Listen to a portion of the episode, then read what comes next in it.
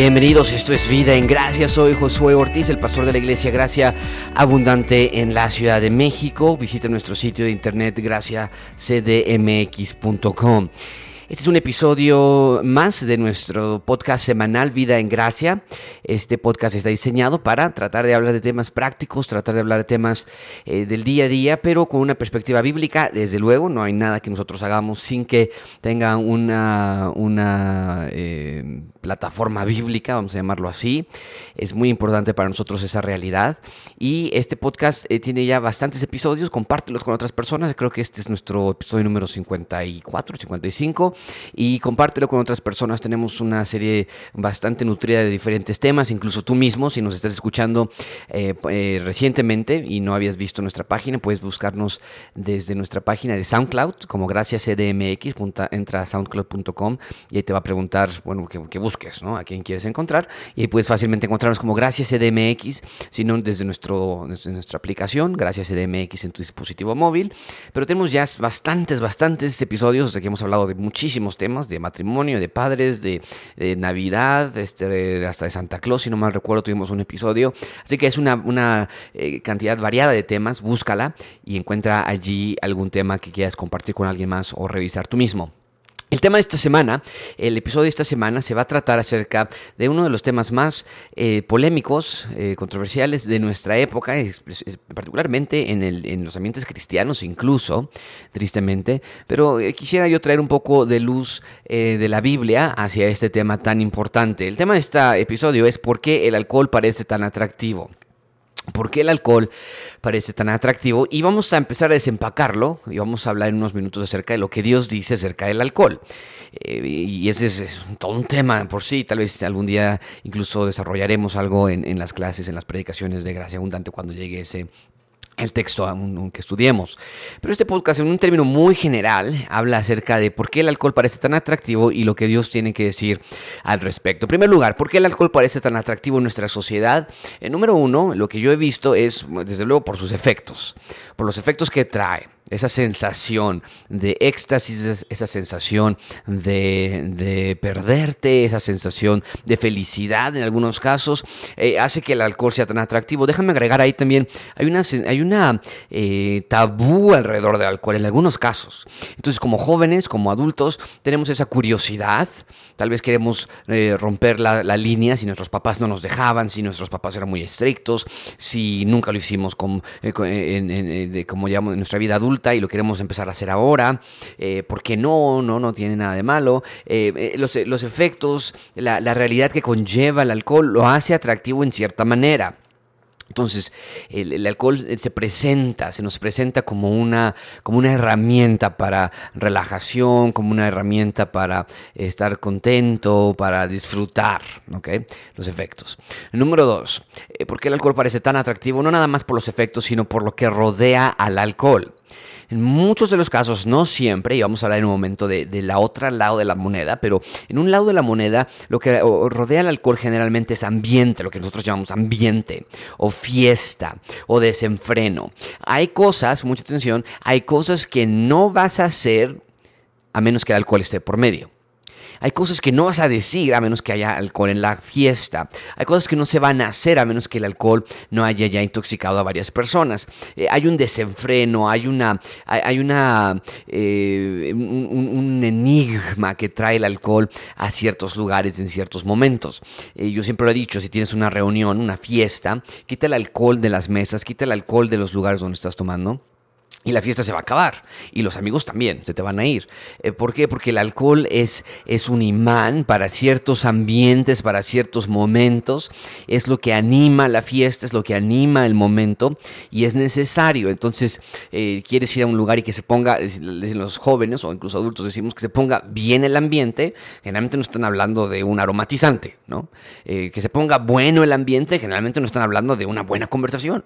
Generalmente está el alcohol de por medio. Entonces, eh, es atractivo por eso, por eso que conlleva el alcohol. Número dos, número tres, por el estatus.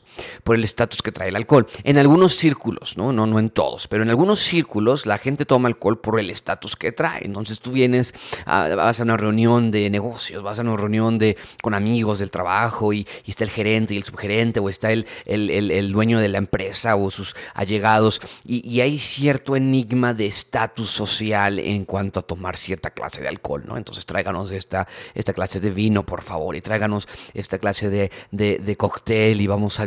Hay un estatus y nos sentimos parte de ese estatus por, por estar con el alcohol, ¿no? Y es atractivo esa parte y los comerciales lo lo pintan así, eh, que, hay cierta, hay cierto, hasta como te vistes, ¿no? Y estás eh, la persona muy casual, muy, muy, muy, este, business-like, ¿no? Dirían en Estados Unidos en, en, inglés, muy, muy eh, de, de, de, frescura y, y, entonces estás tomando el alcohol.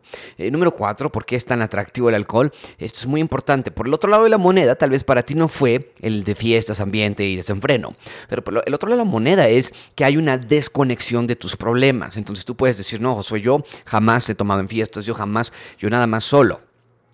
¿No? Yo, yo, no, yo no salgo, yo, yo solo.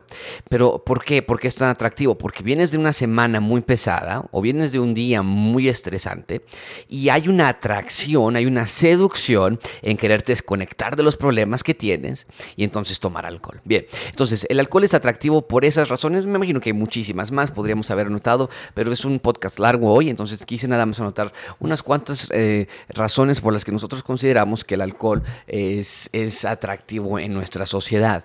Ahora déjame hacer otra pregunta con respecto a este tema. ¿Por qué es tan peligroso el alcohol?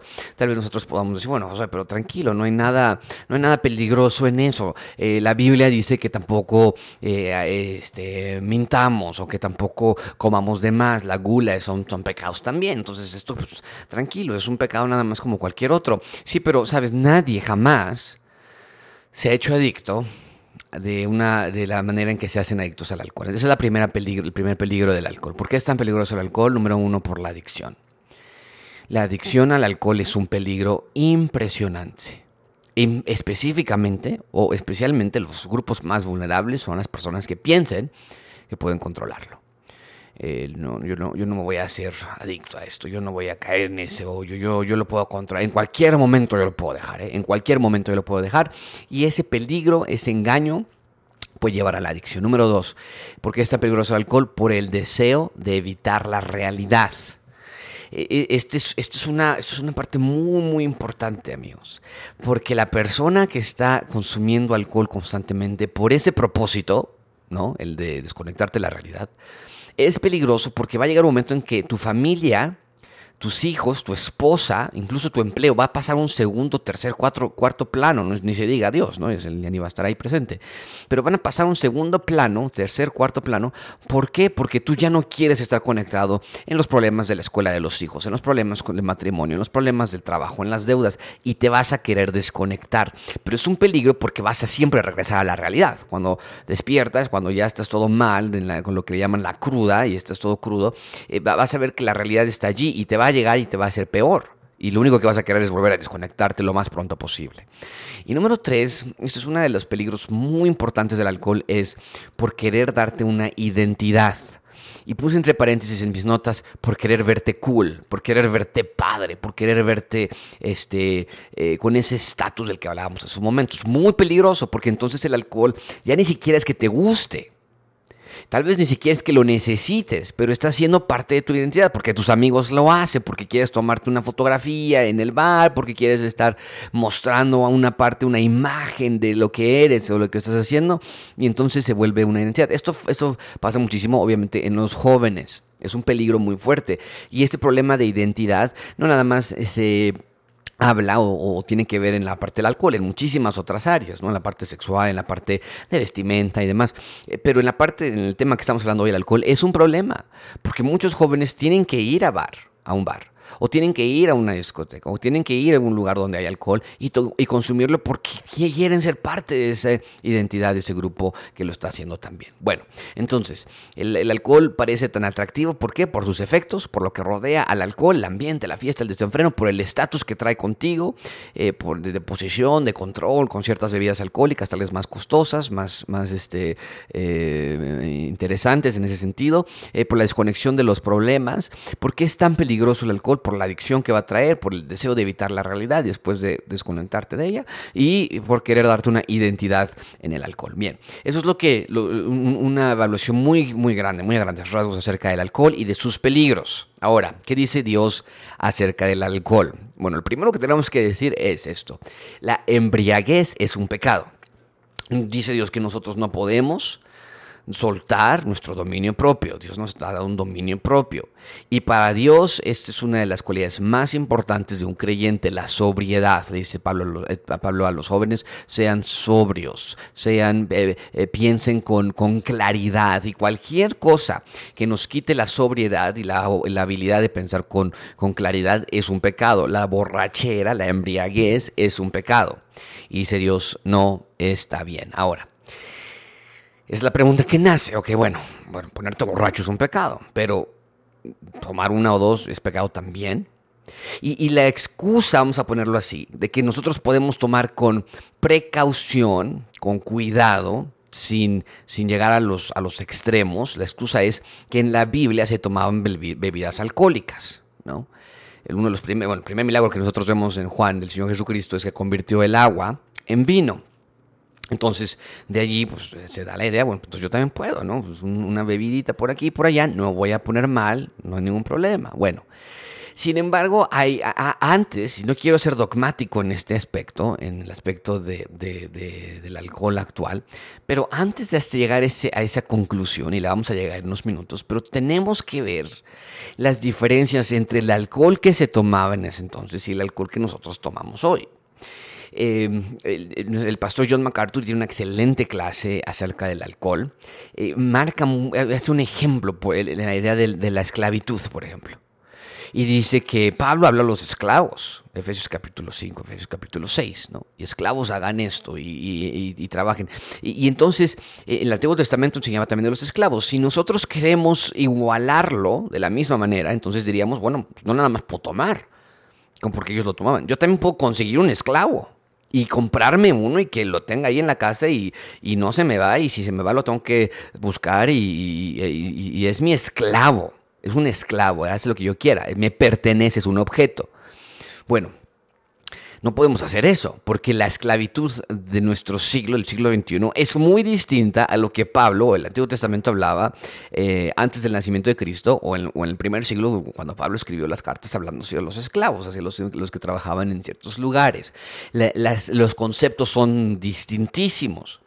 Eh, las razones son completamente diferentes, el trato es totalmente distinto. Hoy el tráfico humano no es lo mismo que lo que estábamos hablando en el primer siglo. Y de la misma manera, el pastor John decía, el alcohol también tiene diferencias cuando nosotros lo leemos en el Antiguo o bien en el Nuevo Testamento. Varias diferencias, déjame darte, déjame darte cuatro diferencias. El alcohol del Antiguo Testamento, de la Biblia a nuestra actualidad. Uno, hay diferencias en las razones por las que lo tomaban.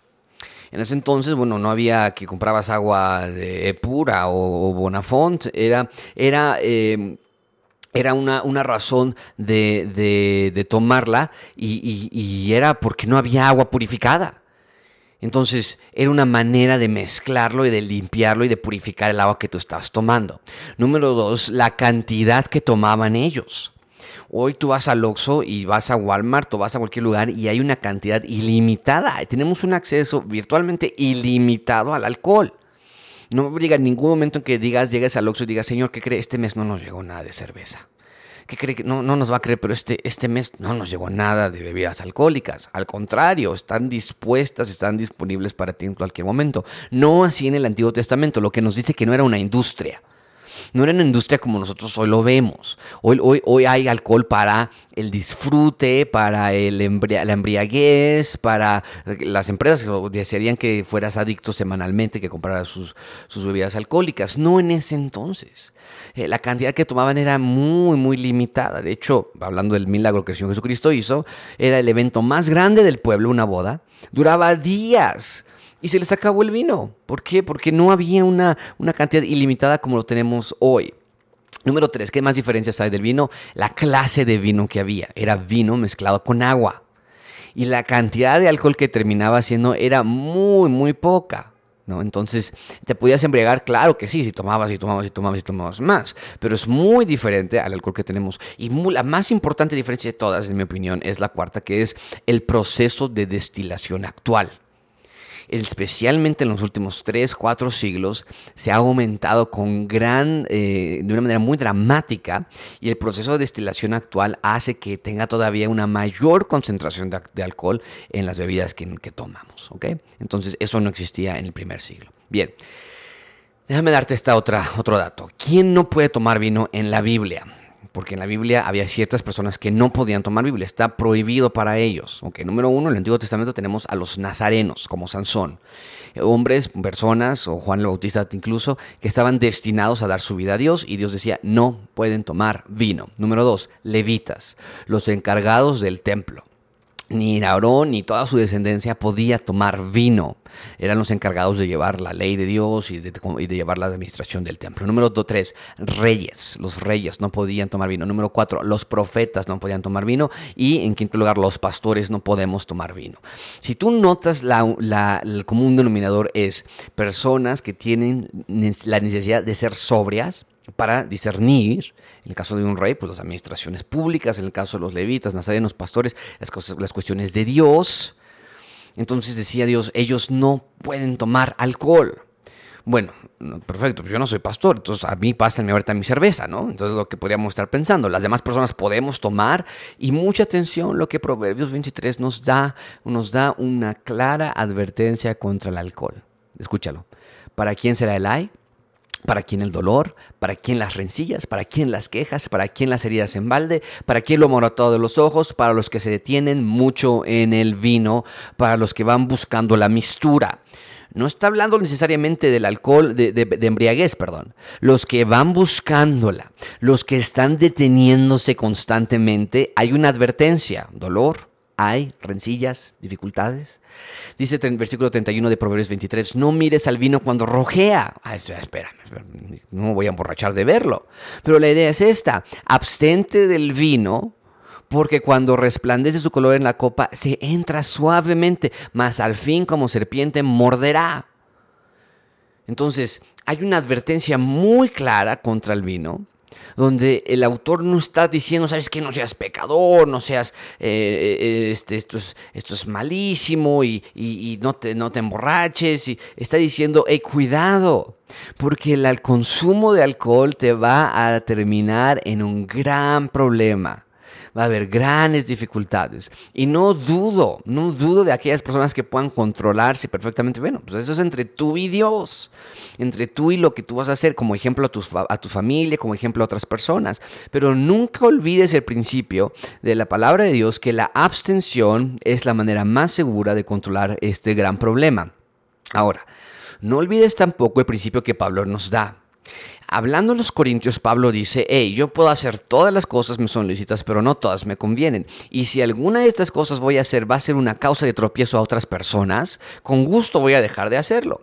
Hablando acerca de lo ofrecido de los ídolos, 1 Corintios capítulo 12 y en adelante. Hablando acerca de lo que se ofrecía a los ídolos, decían los judíos, es que no podemos comer esta carne porque ya fue ofrecida a los ídolos. y Pablo dice, no, o sea, eh, sí, no lo, no lo coman si hay otra persona que, eh, que, está presente y que cuando ustedes la coman va a causar, va a causar dificultad, va a causar confusión. Ahí sí, ahí sí no la coman porque es, porque es peligroso para ellos. Entonces, si yo tengo un hermano, una hermana en Cristo, que tiene, que tiene dificultades, eh, que, está nueva llegando a Cristo, 1 Corintios 8, que está nueva llegando a Cristo, y, yo le voy a invitar a, salir y voy a compartirle la palabra de Dios y le voy a decir, oye, vamos a platicar, te quiero compartir, compartir del Evangelio de Juan y lo que Dios está haciendo, y vamos a tomarnos una cerveza. Tú no sabes la persona cómo va a reaccionar. Tú no sabes lo, si ella es alcohólica, alcohólico, si no, no sabes eh, el testimonio que vas a dar, es mejor la abstención específicamente en esos momentos. Y no estamos hablando de esconder absolutamente nada. Pablo así lo dice, el Señor Jesucristo así nos lo dice. Dice, si bien la vianda no nos hace más aceptos ante Dios, ni porque comamos seremos más, ni porque no comamos seremos menos. Pero mirad que vuestra libertad no venga a ser tropezadero para los débiles. Porque si alguno te ve a ti que tienes conocimiento, sentado a la mesa en un lugar de ídolos, la conciencia de aquel que es débil no será estimulada a comer de lo sacrificado a los ídolos. Entonces, si nosotros somos tenemos un hermano débil y nosotros, ay, ven, vamos a tomar una cerveza. No, mira, aquí tengo un vino. No, está buenísimo. Vamos, no, no nos vamos a emborrachar, ¿eh? no nos vamos a emborrachar. Pero vamos a tomar, vente, vente. Y entonces la persona va a decir, oye, pues está padrísimo, ¿no? O sea, y, tú no sabes cómo va a afectar a otros individuos, específicamente por las motivaciones que tú tengas en tu corazón. ¿No? Entonces, evalúa la razón por la que tú estás siendo atraído hacia el alcohol. El ambiente, la fiesta, el desenfreno, el estatus, la desconexión de los problemas, los efectos que trae, lo que te gusta. O sea, ¿qué es lo que te da tanta necesidad de tomar una cerveza en lugar de una Coca-Cola? ¿no? Entonces, piensa eso. Y después piensa en tus hermanos más débiles, en, tus hijos, en, cristianos que están comenzando a, a aceptar y a crecer en el Evangelio. Entonces, piensa en esas cosas y ve que el principio bíblico que nos da Dios es abstención. Abstención es la manera más segura de vivir en este aspecto en particular. Es un tema muy largo, muy tendido, pero de verdad piénsalo y que Dios te dé iluminación y paz para tomar tu decisión con respecto a cómo vas a lidiar con ese tema tan, tan importante. Recordando que tu cuerpo, amigo, amiga, no es tu cuerpo, es el templo de Dios. Eh, no es tu decisión, es la vida que Dios te ha dado.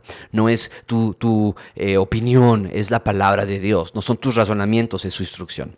Así que ponlo en esa perspectiva, sé sumiso a la palabra de Dios. Envíame un correo, una pregunta, cualquier que tengas, a pastor.graciascdmx.com. Examina las escrituras, ve si esto es cierto y que Dios te dé iluminación.